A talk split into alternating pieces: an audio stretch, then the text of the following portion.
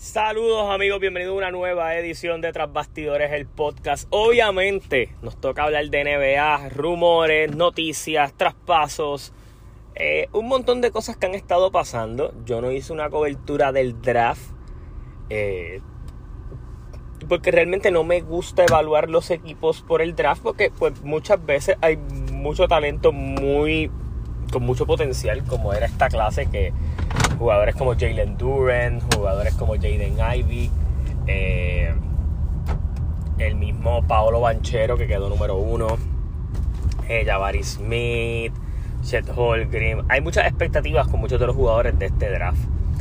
Y obviamente, pues eh, no quería entrar en la, en la dinámica de decir cuánto estos jugadores pueden cambiar un equipo, simplemente que son unas piezas que pueden ayudar a los respectivos equipos a los que cayeron. Pero de lo que sí vamos a hablar y de lo que sí vamos a comentar es obviamente de estos traspasos y de toda la novela de Kyrie Irving, porque sí, el, título del, podcast es Finaliza la novela de Kyrie Irving y pongo signos de pregunta porque voy a explicar un poco para, para que caigan en, en situación. Dos de los reporteros de más confianza dentro de la NBA son eh, y Adrian eh, Onaski. Y la situación de Kyrie Irving eh, y los Brooklyn Nets eh, ha ido por escala. Básicamente ellos no estaban dispuestos a ofrecerle un max contrato a Kyrie Irving. Kyrie Irving empezó a explorar opciones de sign and trade con algún equipo. El único equipo que estaba interesado era los Lakers. Los Lakers intentaron ofrecer un paquete rodeando con Russell Westbrook. Los Nets no estaban muy interesados. Al punto de los Nets decir, y, y se comenta que ellos estaban dispuestos, antes de perder a uno, preferían cambiar a las dos superestrellas y empezar de nuevo a, quedarse con una de ellas sola porque tenían miedo a que pasara algo similar a lo que pasó el año pasado con Kyrie Irving y todos los conflictos. Al ellos no encontraron una situación, y aquí es por eso menciono lo de los dos reporteros, porque Shams ha, reportado más la perspectiva del equipo de Kyrie Irving y de su manejo. Básicamente ellos, él fue el que reportó que ellos estaban buscando un sign and trade, fue el que reportó que ayer Kyrie Irving aceptó su oferta de 37 millones para quedarse su último año de contrato en los Brooklyn Nets. Eh, en cambio, eh, lo que puso fue que tras Kyrie Irving no encontrar forma de salir del equipo, pues decide ejercer su opción de contrato.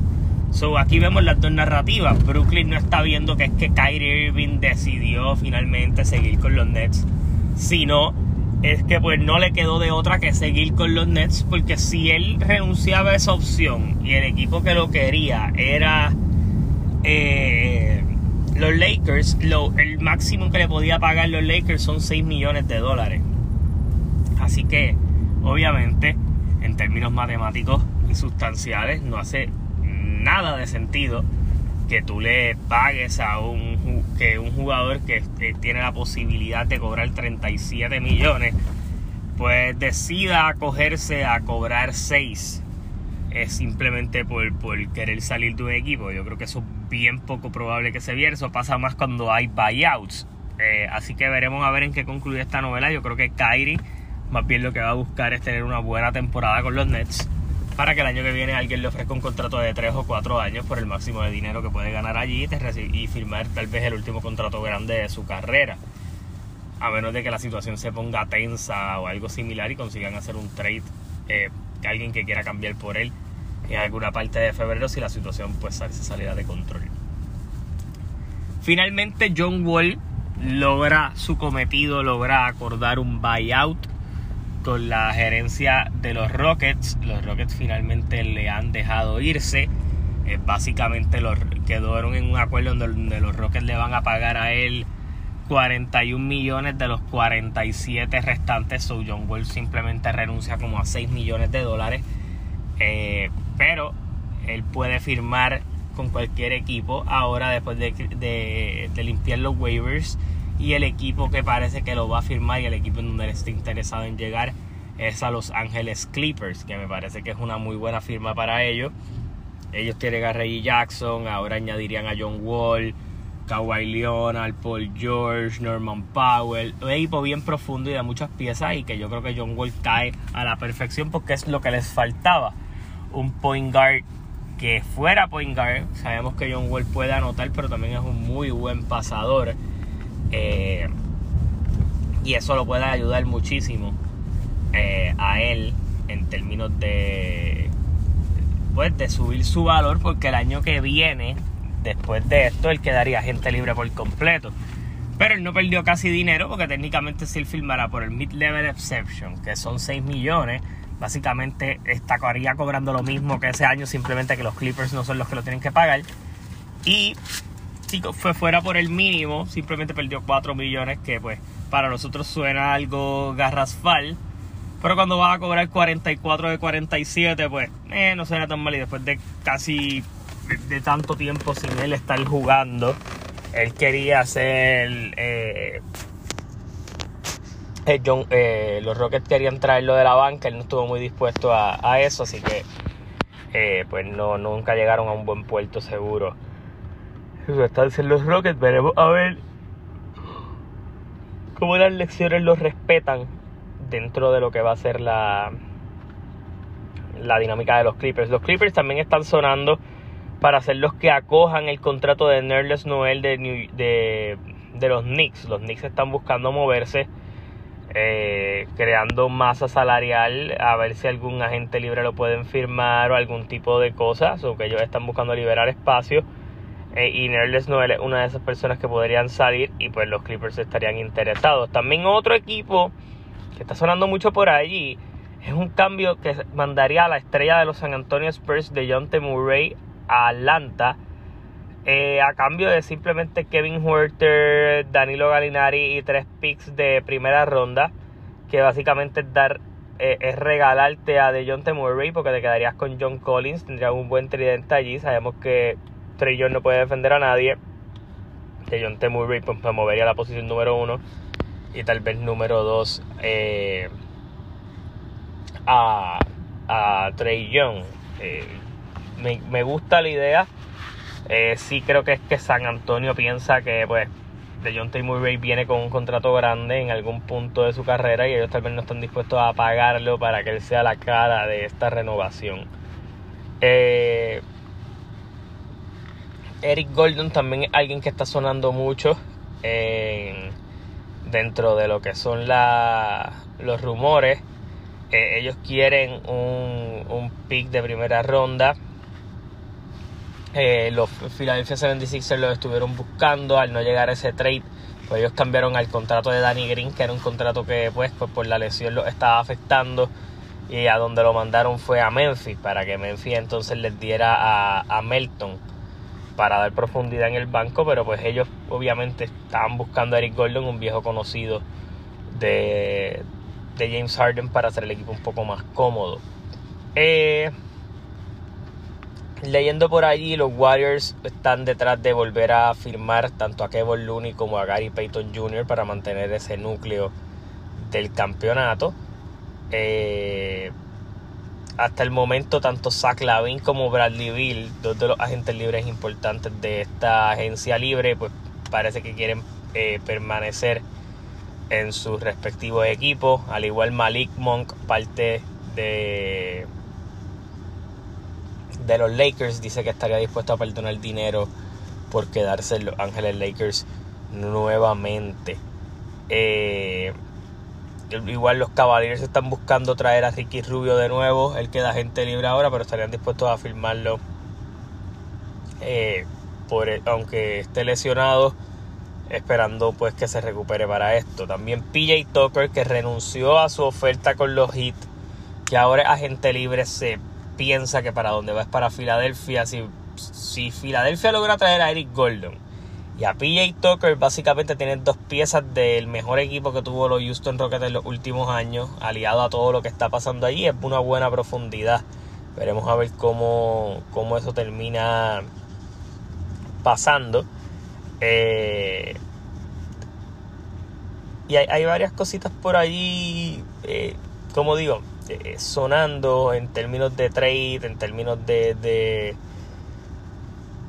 de si Durán se iba a ir. En fin, esto es la época de los rumores, de las ofertas y todo lo demás, pero hay que dejar claro que todo el mundo hoy, o sea, de hoy para mañana tiene que aceptar sus opciones si no se convierte en agentes libres, ya que pues técnicamente el plazo para empezar a negociar creo que comienza el jueves. Así que está bien interesante eh, cómo termina siendo esto. Los agentes libres más interesantes que hay por allí eh, es PJ Tucker, Gary Payton Jr., Mitchell Robinson, que es el centro de, de los Knicks, y no se sabe si ellos lo van a filmar, obviamente. Eh, Víctor Oladipo también está en la agencia libre.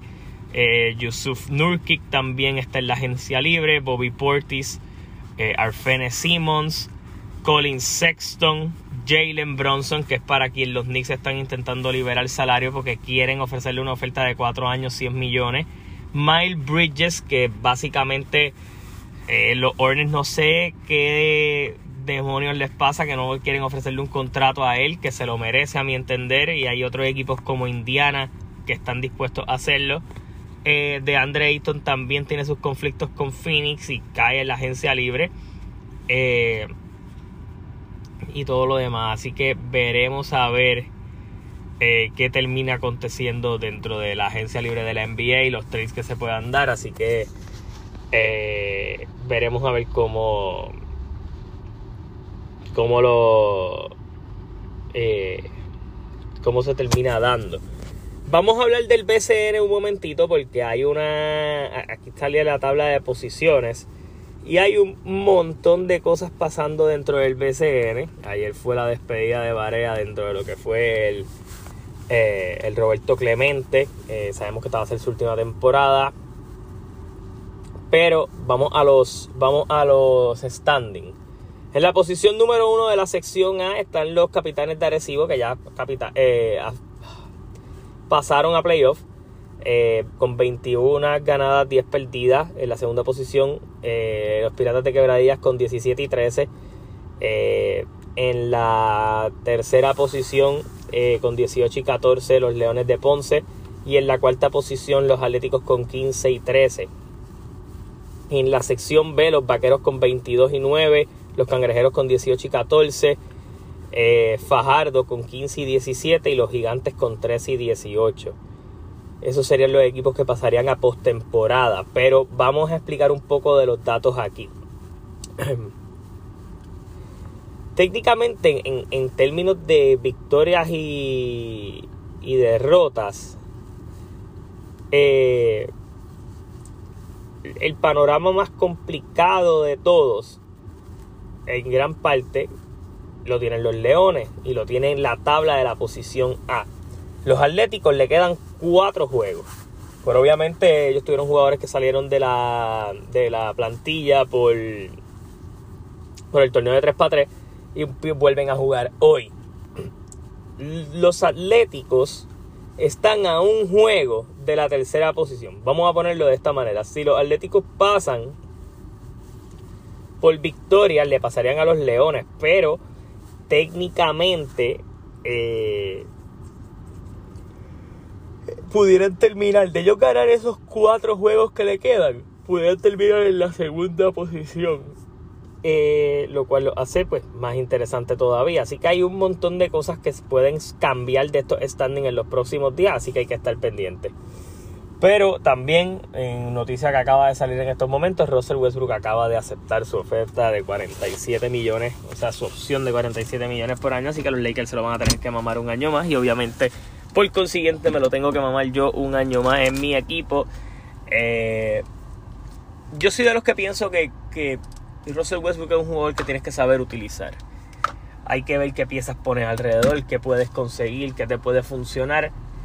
Eh, y si la salud lo permite, pero eh, el cambio de gerencia y de, de, manejo tenía que suceder porque hay que ver cómo puede entonces sacarle el máximo a Russell Westbrook dentro de la cancha si, si no lo pudiste cambiar, pues tienes que buscar cómo hacer que el tipo funcione en cancha.